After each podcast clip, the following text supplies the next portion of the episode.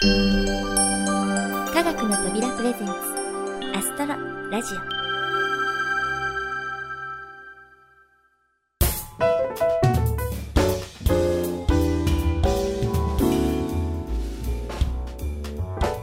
皆さんこんにちは土屋ゆ子です。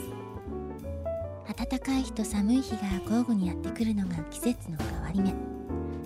それは当たり前のことなんですが今年はどうもその差が激しすぎるような気がします。日中は半袖で過ごせるような陽気になったかと思えば次の日には思わず暖房のスイッチに手が伸びてしまう。そしてもう5月も近いというのに東北の都市部で雪が降る。ねえ本当にどうなっているんでしょうね。皆さんも体調を崩していませんか？また新生活を始めた人は新しい環境に慣れるまで自分でも気づかないうちにかなりのストレスが溜まっていたりしてそれが5月病の引き金になることも多いそうです。なのでこの連休中に上手にリフレッシュしてくださいね。さてシーズン5とともにスタートしたアストロラジオ版ギリシャ神話。大神ゼウスの憂鬱ですがげさまでご好評をいただいております。ありがとうございます。やはりギリシャ神話は全体像をよく知らないのでという方が多いようですね。大神ゼウスの憂鬱もまだ初回を終えたばかり。これから個性的な神様がたくさん登場します。というわけで第2回はカリストとアルカスをお届けします。実はこのカリストとアルカスどちらも神様ではありません。それは物語の中で。それでは早速お聴きください。どうぞ。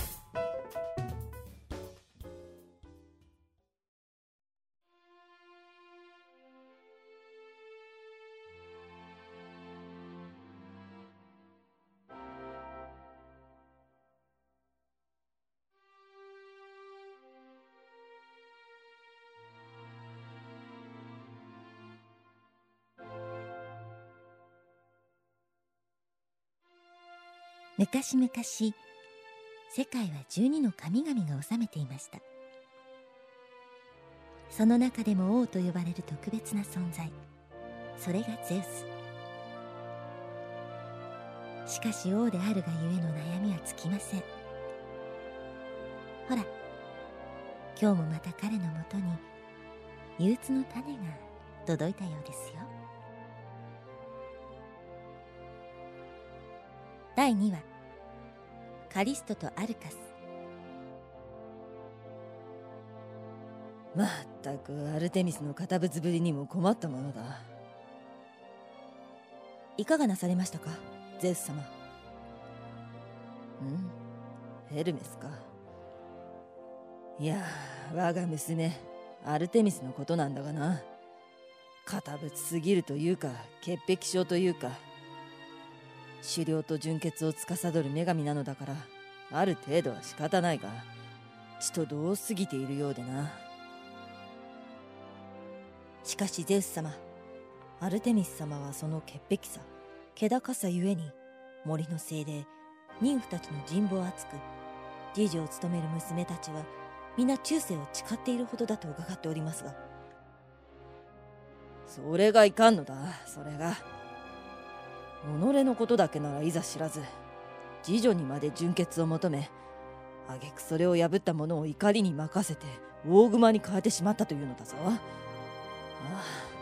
あなんということだ。かわいそうなカリスト。ん？ゼウス様そのカリストというものの純潔を奪ったのはまさか。ああああ。いやそういう話を小耳に挟んだのだ。もうよい下がっておれ。はしかしゼウス様の気の多さはなんとかならぬものか。は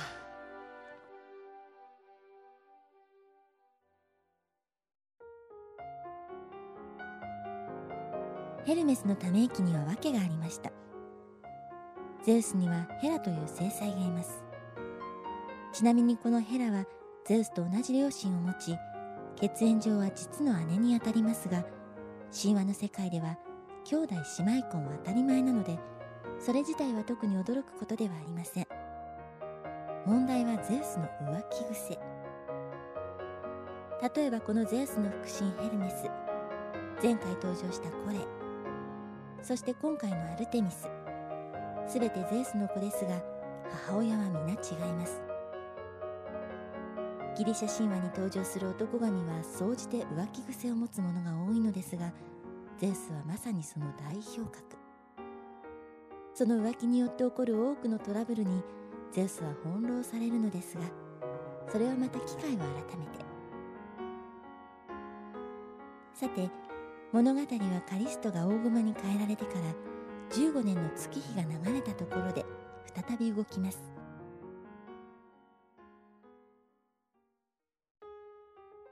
ようアルカス。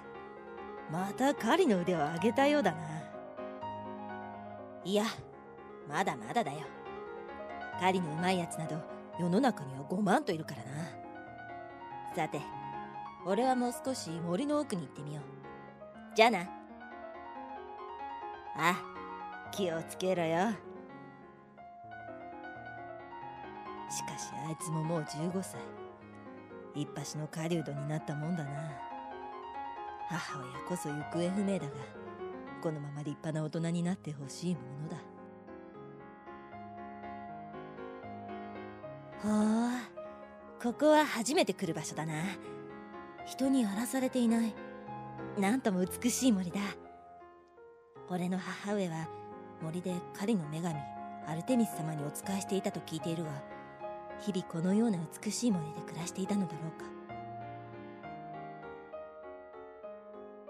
ゼウスとカリストの間に生まれた子。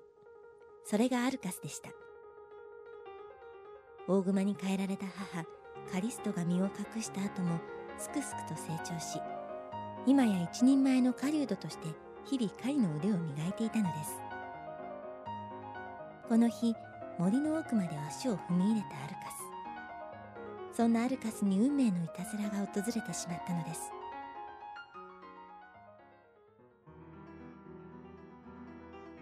ん？何者か？いやこれは獣の気配か。こんな森の奥だ。さぞかし立派な獲物に違いない。よし油断せずに仕留めるぞ。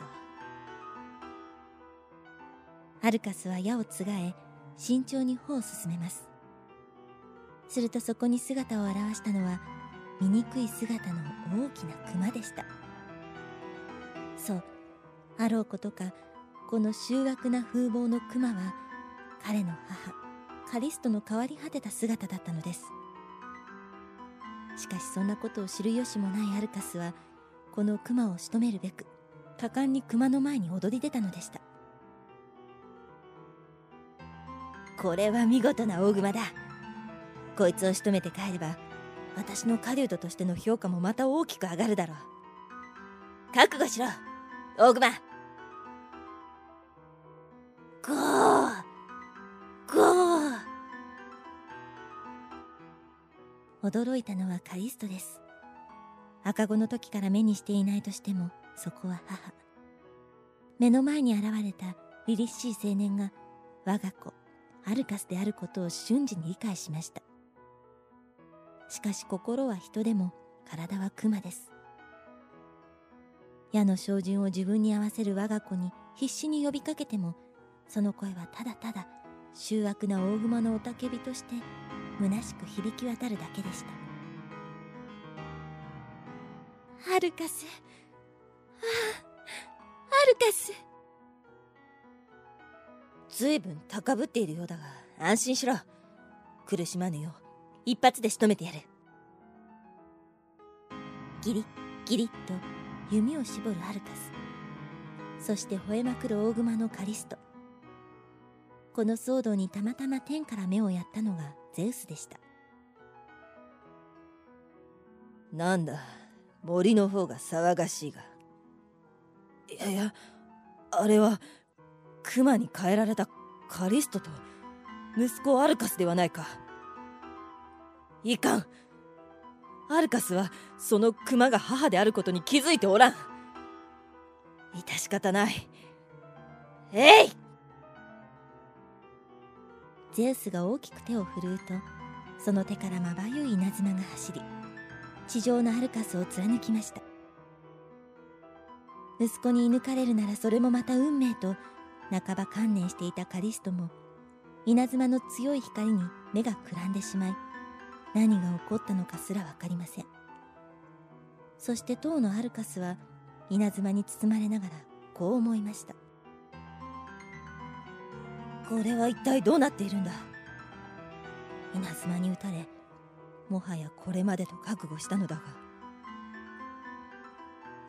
あいつの間にか体が獣の姿になっている。もしかしたら私はあの熊を撃とうとして神の怒りに触れてしまったのではないだろうか。ああなんということだ。アルカスアルカス。熊になってしまい落胆するアルカスの耳に届いたのは初めて聞く。でもなぜかとても懐かしいと感じる声でした。そう。熊になったことで母カリストの声が理解できるようになったのです。まさかあなたは母上なのですか？え？ああどうしましょう。人間の体を失ったことで私の声がわかるようになってしまったのね。ごめんなさい。ごめんなさい。やはりそうなのですか。いえ。互いに獣の姿をしていても私は母上にお会いできて嬉しゅうございます。ですからどうかお気を鎮めてくださいませ。必死に母カリストをなだめるアルカス。そしてその時天から重々しい声が響きました。カリスト。そしてアルカスよ。え？この声はゼウス様？カリストよ私のせいで15年間辛い思いをさせてしまってすまなかった。そして今再びお前に辛い思いをさせることになってしまうとは。アルカスに母殺しという重い罪を背負わせるわけにはいかなかったのだ。どうか許してほしい。何をおっしゃいます？ゼウス様。アルカスは思わず叫びました。知らぬこととはいえ私はもう少しで滞在を犯すところでした。それを救っていただいたどころかこうして母上と巡り合い言葉を交わすことができるようになろうとは夢のようにございます。たとえこの体が熊になろうともこれ以上の幸せがございましょうか。アルカスなんと優しい子に育ったのでしょう。母は母は。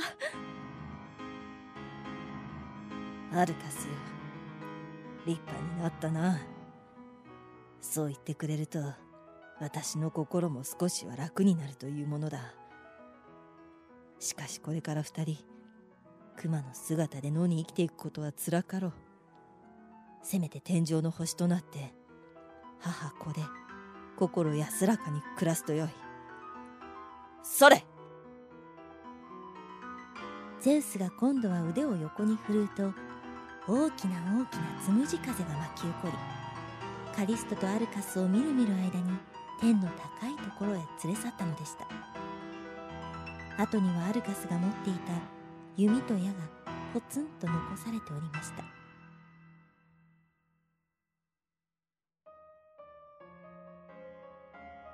ゼウス様。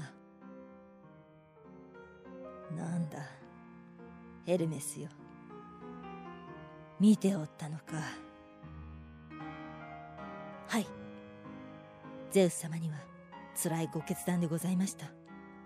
お察し申し上げます。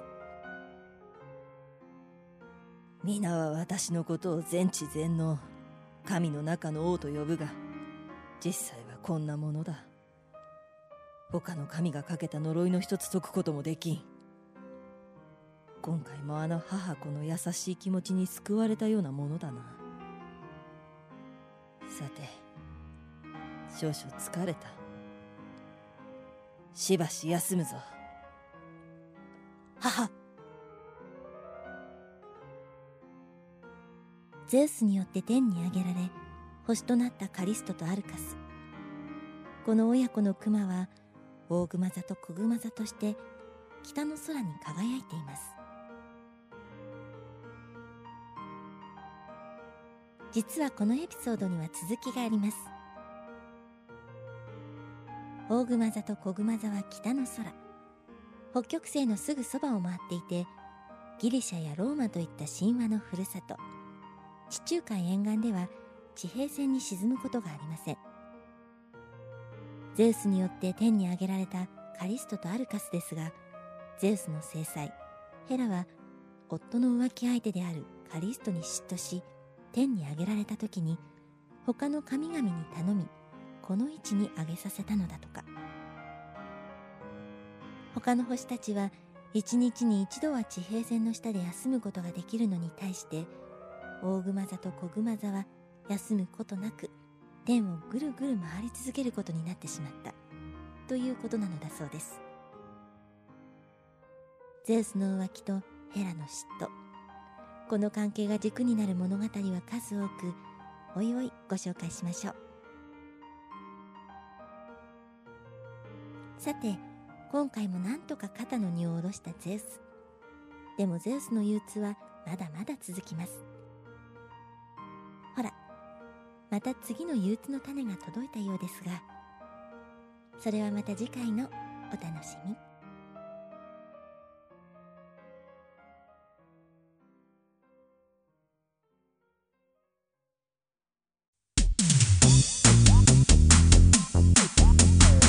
アストロラジオ。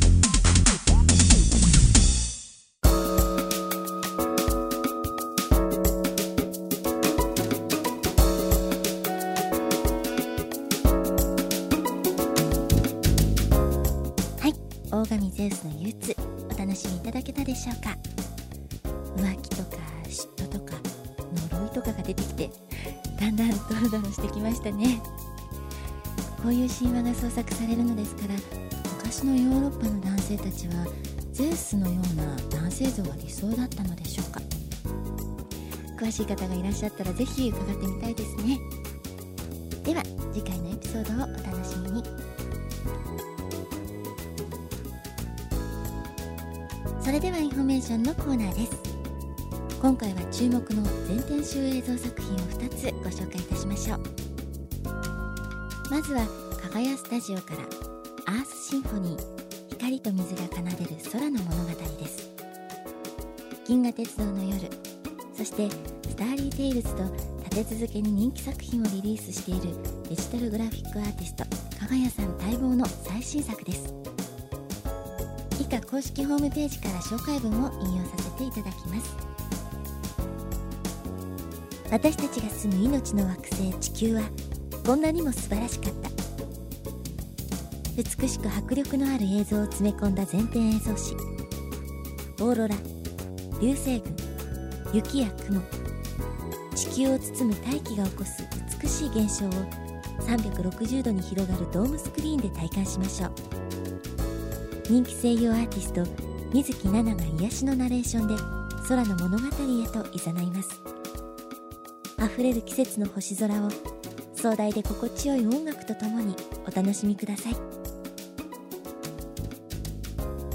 公式ホームページにはまだ1枚のポスターが掲示されているだけなのですがこのポスターがとっても美しいんです。地球を中心にオーロラ桜の花新緑紅葉そして雪の結晶が加賀谷さん特有の色使いで描かれていますぜひご覧になってくださいね。このアースシンフォニー光と水が奏でる空の物語は4月27日から愛媛県総合科学博物館にて公開がスタートしています。早く全国のプラネタリウムでも見られるようになってほしいですね。そしてもう一つの作品は「ムジカ宇宙はなぜ美しい」アストロラジオでもおなじみ高坂博光監督作品です。作品タイトルの脇には音楽と数字で宇宙を解き明かすサイエンスファンタジーと添えられています。もうこの言葉だけでどんな作品なのかワクワクしてしまいますよね。ではやはり公式ホームページから高坂監督のメッセージを引用させていただきます。私たちが美しいと感じることへの不思議。あなたは考えたことありますか？人はその答えをずっと探し求めてきました。それは宇宙や自分がなぜここに存在しているのかという理由にもつながっているからです。その手がかりは実は私たちの身の回りから宇宙の彼方まで至る所に広がっていて私たちの理解を待っているかのようです。この作品はそれらを映像と音楽で三分子のように綴りました。軽やかで気持ちよい。しかも新しい発見もある映像体験。頭で理解するのではなくそれらの事象の向こう側に広がる大きな真理を心で感じていただけたならとても嬉しく思います。宇宙の真理ムジカは実はあなた自身の中にあるのです。たちはなぜ存在するのか。最初は難しいのかなと思ったこのメッセージも終わりの方で頭で考えずに心で感じてほしいという部分が出てきて、うん、ちょっとホッとしました。そしてアースシンフォニー同様こちらもビジュアルがとっても素敵です。公式ホームページもとてもセンスがよくまとめられていてもう本当に見ていて飽きないんですよね。というわけでムジカ宇宙はなぜ美しい？4月20日より山梨県立科学館で公開がスタートしています。アースファンタジーといいこのムジカといい映画のように全国一斉公開とならないところがもどかしいですよね。早くどちらも見てみたいです。プラネタリウムもドーム映像が上映できるようになって選択肢が増えてきたのは本当に嬉しいですね。宇宙のことをがっつり学んだり美しい映像に癒されたりそんないろんな楽しみ方が今後も増えていってほしいなと思います。いろいろお話ししてきましたがそろそろお別れのお時間になってしまいました。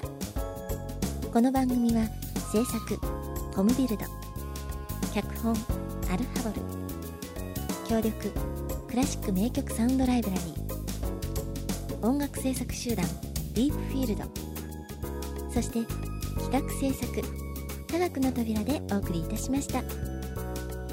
それではまた次回をお楽しみに。